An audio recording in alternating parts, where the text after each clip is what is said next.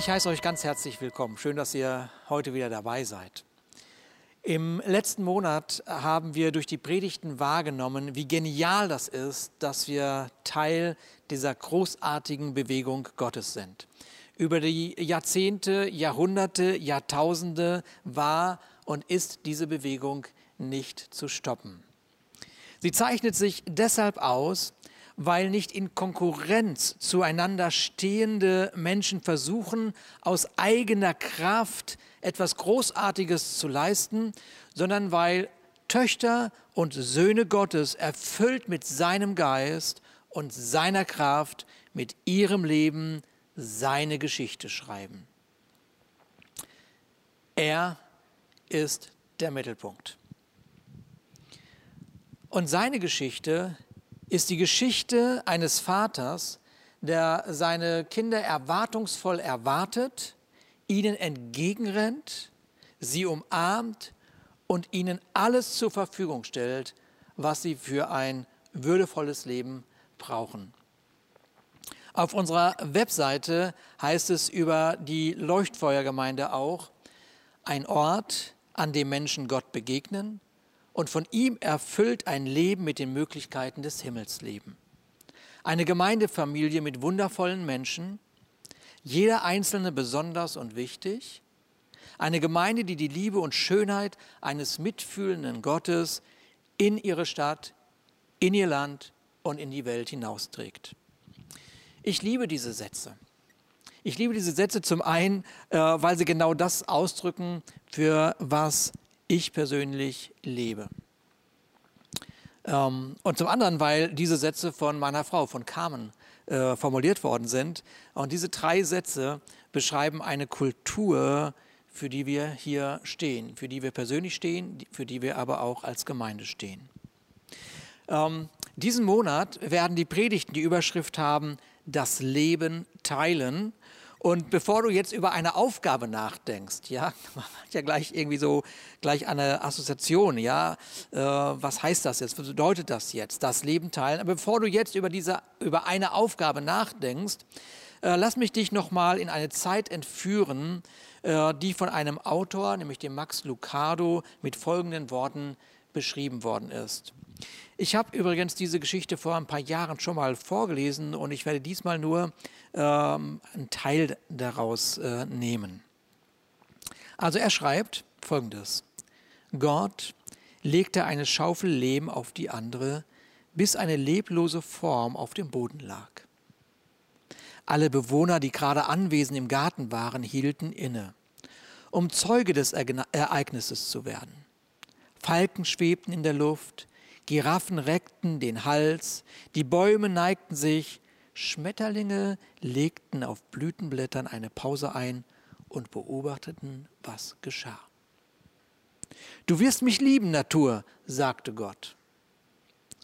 Ich habe dich so gemacht, du wirst mir gehorchen, Universum, denn so warst du geplant. Du wirst meine Herrlichkeit widerspiegeln, Himmel, denn dazu wurdest du geschaffen. Doch dieser, dieser wird sein wie ich. Dieser wird sich frei entscheiden können. Gott betrachtete ernst seine Schöpfung aus Lehm. Eine Welle der Liebe stieg in ihm auf. Er war für die Schöpfung gestorben, bevor er sie gemacht hatte. Und Gott beugte sich über das geformte Gesicht und atmete. Staub wirbelte von den Lippen des Neuen auf, die Brust hob sich und brach den roten Schlamm auf. Die Wangen wurden zu Fleisch, ein Finger bewegte sich und ein Auge öffnete sich. Doch unglaublicher als das Regen des Fleisches war, wie der Geist in Gang kam. Den Zuschauern stand vor Staunen der Mund offen. Vielleicht war es der Wind, der es zuerst verkündigte. Vielleicht blinkte der Stern seit dem Augenblick, in dem er das noch nie Dagewesene sah. Vielleicht blieb es die Aufgabe eines Engels zu flüstern. Es sieht aus, es ist so ähnlich, er ist es. Der Engel sprach nicht von dem Gesicht, dem Aussehen oder dem Körper, er schaute in, die, in das Innere, in die Seele. Sie ist ewig, hauchte ein anderer. Gott hatte in den Menschen einen göttlichen Samen gelegt, einen Samen von sich selbst. Der Gott der Macht hatte den mächtigsten der Erde geschaffen. Der Schöpfer hatte nicht ein Geschöpf, sondern einen anderen Schöpfer geschaffen. Und der eine, der sich für die Liebe entschieden hat, schuf ein Wesen, das Liebe erwidern kann. Bevor wir also darüber nachdenken, was das Leben teilen für uns persönlich bedeuten kann, lass uns wieder einmal darüber staunen, dass Gott uns zunächst mit sich selber geteilt hat dass Gott zunächst sein Leben mit uns geteilt hat. Umso schmerzhafter ist die Erkenntnis, dass der Mensch die Geschichte mit seiner Entscheidungsfreiheit umgeschrieben hat. Und die Überschrift dieser Geschichte ist gleichzeitig ein Statement, was er immer wieder täglich, jeden Tag neu äh, zum Ausdruck bringt. Ich will getrennt leben von dem Leben aus Gott. Und als der Mensch sich auf diese Überschrift geeinigt hatte, war ihm absolut nicht bewusst, dass die Überschrift seines nächsten Kapitels wie folgt lauten würde, nun ist die Karre festgefahren. Das ist übrigens auch die Grabinschrift für viele geplatzte Träume. So Lebensgeschichten fangen ja gar nicht mit geplatzten Träumen an, sondern sie fangen eben mit Träumen an. Man ist entschlossen, die Welt zu verändern, und später ist man meistens darauf bedacht, irgendwie die Rechnung zu bezahlen. Und anstatt etwas verändern zu wollen, überlegt man sich, wie man verdienen kann. Und dieser vorwärts gerichtete Blick ist verloren gegangen, weil der Mensch angefangen hat, mit den Sorgen zu tanzen. Und der wertvolle, nach außen gerichtete Blick richtet sich plötzlich permanent nach innen. Permanent nach innen. Und dann und das ist, der, das ist der Gipfel eigentlich, wird das, was gesehen wird, noch nicht einmal geliebt, sondern permanent gerichtet und permanent verurteilt. Was für ein Drama. Und dann sind da aber die vielen Begegnungen mit Gott. Übrigens findet jetzt auch gerade eine statt in diesem Moment.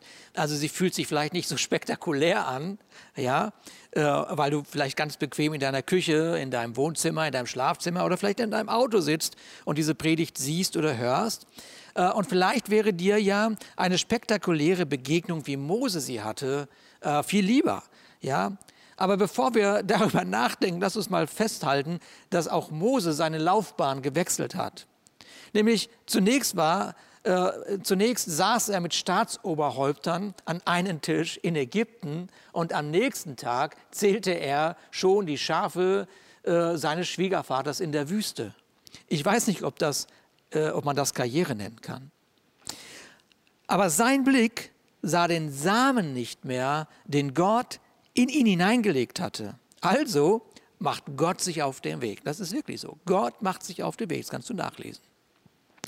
Und wie das so ist, Gott bedient äh, sich aller möglicher, möglichen Dinge, um auf sich aufmerksam zu machen. Nun, äh, vielleicht äh, können wir uns erinnern, das Spektakuläre bei Mose war ja der brennende Dornenbusch.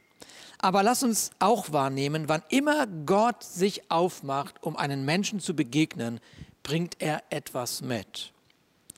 Bei, Gott brachte, bei Mose brachte Gott übrigens eine Bewerbung mit.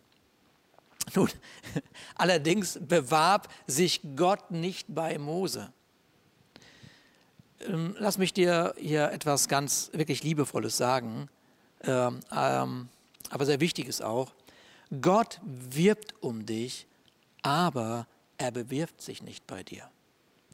Gott wirbt um dich, aber er bewirbt sich nicht bei dir. Im Alten Testament sagt einer der Propheten, dass Gott den ganzen Tag seine Hände ausgestreckt hält.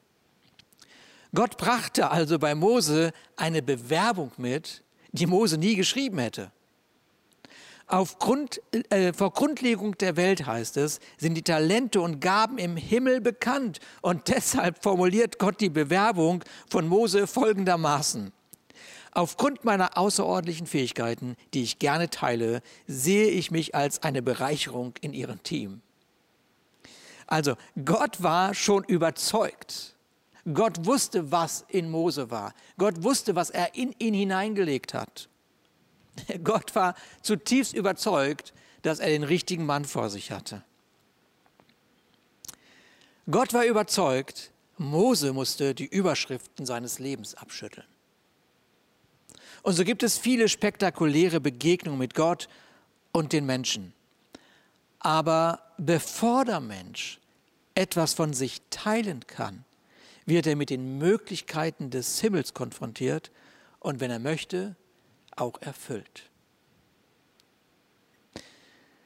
Darum wurde das Neue Testament nicht, in einem, nicht durch den Stall eingeläutet, sondern mit der Auferstehung von Jesus Christus. Die Auferstehung von Jesus ist nicht eine Ostergeschichte, sondern Gott überwindet die menschengemachte Trennung. Und dann schreibt Gott die Lebensüberschrift von denjenigen, die an ihn glauben, neu. Da heißt es in 1. Johannes 3, Vers 9, wer aus Gott geboren ist, der tut keine Sünde. Denn Gottes Same, haben wir es wieder, bleibt in ihm und er kann nicht sündigen, denn er ist aus Gott geboren. Das ist äh, eine Übersetzung nach Luther. Die äh, gute Nachricht sagt folgendes. Wer Gott zum Vater hat, sündigt nicht, weil das Erbgut seines Vaters in ihm wirkt. Ein solcher Mensch kann gar nicht sündigen, weil er von Gott stammt. Da haben wir es wieder. Wird der eine oder andere sagen, kaum begegne ich Gott, kaum höre ich mir mal eine Predigt an, begegne ich dem Wort Sünde. Nein, nein. Nein, nein, das stimmt gar nicht. Du begegnest nicht der Sünde, es ist viel dramatischer. Die Sünde bist du. Du begegnest der Gnade und wirst die Sünde los. Ein Mensch, der dem Werk von Jesus Vertrauen schenkt, ist kein Sünder mehr, weil ihm die Sünde genommen worden ist. Durch mein Ja zu Gott entfaltet sich der Same Gottes in mir und deshalb ist das Bild Gottes in mir wiederhergestellt. Und jetzt wird es erst spannend. Denn jetzt kann ich anfangen zu teilen, nicht aus mir heraus, sondern aus dem, was Gott mir für mein Leben geschenkt hat. Wir, wir machen noch einen kleinen Sprung in das Neue Testament. Paulus fordert im Neuen Testament die Leser an verschiedenen Stellen heraus, ihm zu folgen seinem Lebensbeispiel zu folgen. Und wenn du zu seiner Zeit gelebt hättest und wenn du die Chance gehabt hättest, an seiner Seite zu leben oder ihn zu beobachten, dann äh, hättest du gesagt, dass Paulus genau das gelebt hat, was er den Thessalonichern geschrieben hatte, nämlich in seinem ersten Brief in Kapitel 2, Vers 8. Da heißt es, so in Liebe zu euch hingezogen, waren wir willig, euch nicht allein am Evangelium Gottes, sondern auch an unserem eigenen Leben Anteil zu geben. Warum? Weil ihr uns so lieb geworden wart. Das ist einer meiner neuen Lieblingsverse, besonders in dieser besonderen Zeit, in dieser Corona-Zeit. Ich muss sie nochmal vorlesen. So in Liebe zu euch hingezogen waren wir willig, euch nicht allein am Evangelium Gottes, sondern auch an unserem eigenen Leben Anteil zu geben, weil ihr uns lieb geworden wart. Schaut, dieser Vers bringt eine Kultur zum Ausdruck. Dieser Vers bringt die Kultur der frühen Kirche zum Ausdruck. Die frühe Kirche war hoffentlich kein Debattierclub, sondern eine Gemeinschaft, die am Leben des anderen interessiert war und Anteilnahme genommen hat.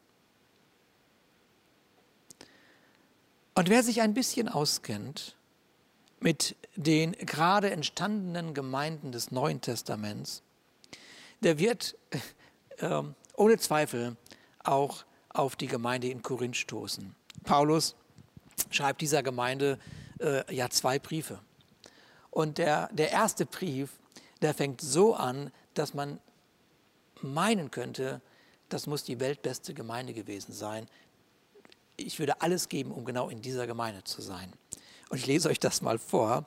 1. Korinther 1, äh, Vers 4 und 5 muss das sein. Da heißt es, ich danke meinem Gott immerzu, dass er euch durch Jesus Christus seine Gnade geschenkt hat. Durch sie seid ihr reich geworden an allem, was aus der Gemeinschaft mit Jesus Christus erwächst, an jeder Art von geistgewirktem Wort und von geistlicher Erkenntnis. Das sind so echte Paulus-Sätze. Aber ich, ich lese sie nochmal vor. Ich danke meinem Gott immerzu dafür, dass er euch durch Jesus Christus seine Gnade geschenkt hat.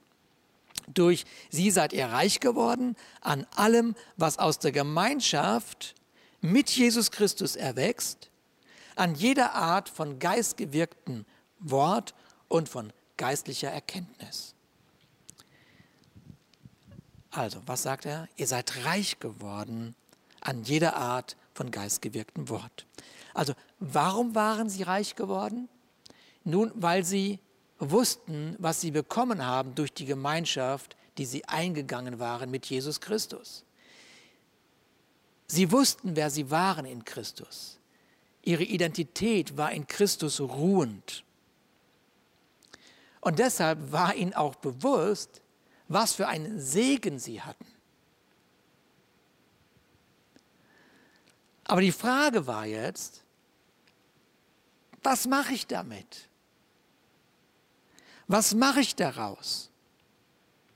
Und jetzt wird es eigentlich ganz spannend im ersten Korintherbrief, weil die nächstfolgenden Kapitel, also mindestens bis Kapitel 11, die beschreiben eine Gemeinde mit einer Menge Probleme. Jedes Kapitel hat sozusagen ein anderes Problem als Überschrift und man fragt sich, meine Güte, was war das nur für eine Gemeinde? Was war denn da los? Ja, unglaublich. So menschlich, ähm, zum Teil dramatisch. Ähm, und ich wollte erst durch jedes Kapitel durchgehen und euch mal die Überschriften so nennen, aber ich lasse das mal heute sein. Ähm, äh, und ich denke mal, dass diejenigen, die so, sich so ein bisschen in der Bibel auskennen, auch den Korintherbrief ein bisschen kennen, die äh, würden äh, sicherlich oder werden sicherlich zu Recht sagen, dass das Kapitel 12, wo es um die Gaben des Geistes geht, ähm, und das ist ja letztendlich dieser geistliche Reichtum der Gemeinde, dass genau dieses so der Höhepunkt des Briefes ist, Kapitel 12. Nun, der andere würde sagen, ja, Kapitel 12 ist schon nicht schlecht, tatsächlich geistliche Gaben, Höhepunkt der Gemeinde, aber ähm, es gibt ja auch das Kapitel 13, das hohe Lied der Liebe, was ja wahrscheinlich sogar noch mehr erwähnt wird. Ähm, denn dort heißt es eigentlich zusammengefasst, was nutzen mir alle Geistesgaben, wenn ich die Liebe für meinen Nächsten nicht habe? Und ist natürlich wahr. Ähm, aber was nutzt es, wenn ich die Geistesgaben habe und die Liebe, aber ich gebe nichts? Nun, als ich das gestern mit meiner Frau so ein bisschen besprochen habe, diesen Gedanken, hat sie gesagt, das kann ja gar nicht sein. Wenn ich die Liebe habe, dann gebe ich. Ja.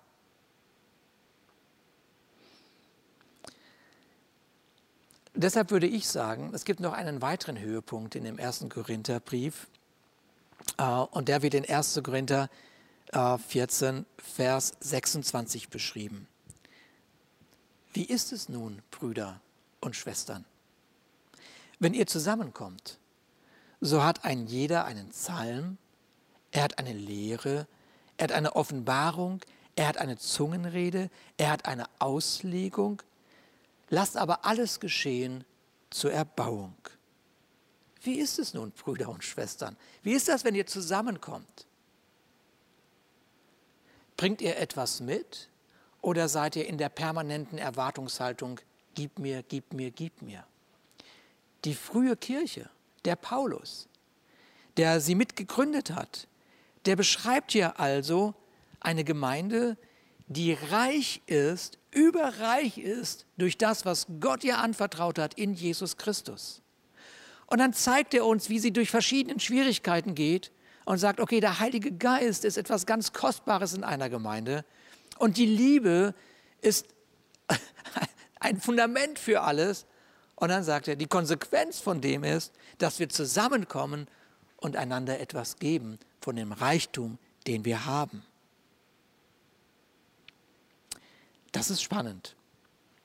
Das ist spannend, dass in dem Augenblick, wenn du Jesus Christus dein Leben anvertraut hast und zur Gemeinde gehörst, dass du die Möglichkeit hast, mit etwas in die Gemeinde zu kommen, mit etwas in die Dinnerparty zu gehen. Ähm, dass man das wahrgenommen wird, äh, was Gott in dein Leben hineingelegt hat. Ähm, lass mich, lass mich noch mal einen äh, Satz zu der Situation sagen, in der wir gerade so als Gemeinde, nicht nur als Leuchtfeuergemeinde, sondern überhaupt als Gemeinde, äh, was wir so erleben, gerade durch die Pandemie, durch das, was in Deutschland und weltweit los ist. So, in den letzten Monaten, Wochen habe ich immer wieder gehört, wie ähm, Kirchenvertreter, lass mich das mal so sagen, sich besorgt darüber geäußert haben, dass äh, man in der Gemeinde ja nicht singen könnte und dass man deshalb die Stimme der Gemeinde nicht hören würde, dass äh, man den Lobpreis nicht so leben könnte, wie man vorher daran gewohnt, gewöhnt war und so. Und, ähm, und ähm, ich würde sagen, ich, also ich liebe den Lobpreis in unserer Gemeinde. Ich, äh, ich liebe es, wenn die gesamte Gemeinde äh, hier in diesem äh, äh Saal nach vorne kommt und mitmacht und äh, diese Momente, wo das Lobpreisteam sozusagen der Gemeinde gefolgt ist. Kostbare Momente, Einheit vor dem Thron Gottes. Ganz, ganz stark. Aber tatsächlich ist der Gemeinde der Lobpreis gar nicht geraubt worden. Tatsächlich ist das so, dass der Lobpreis in unsere Häuser geführt worden ist. Und wenn ich hier keinen Lobpreis machen kann, dann mache ich ihn zu Hause umso lauter. Aber nicht mehr teilnehmen können oder in aller Deutlichkeit gesagt, nicht mehr wollen. Nicht mehr teilnehmen können oder auch wollen an einer Gemeinschaft, die berufen ist, einander zu dienen und zu geben, das ist weitaus schlimmer. Das ist weitaus schlimmer. Wer da sein Herz nicht bewahrt, steht in der Gefahr, etwas ganz Heiliges, etwas, für was Jesus sein Leben gegeben hat, zu verlieren.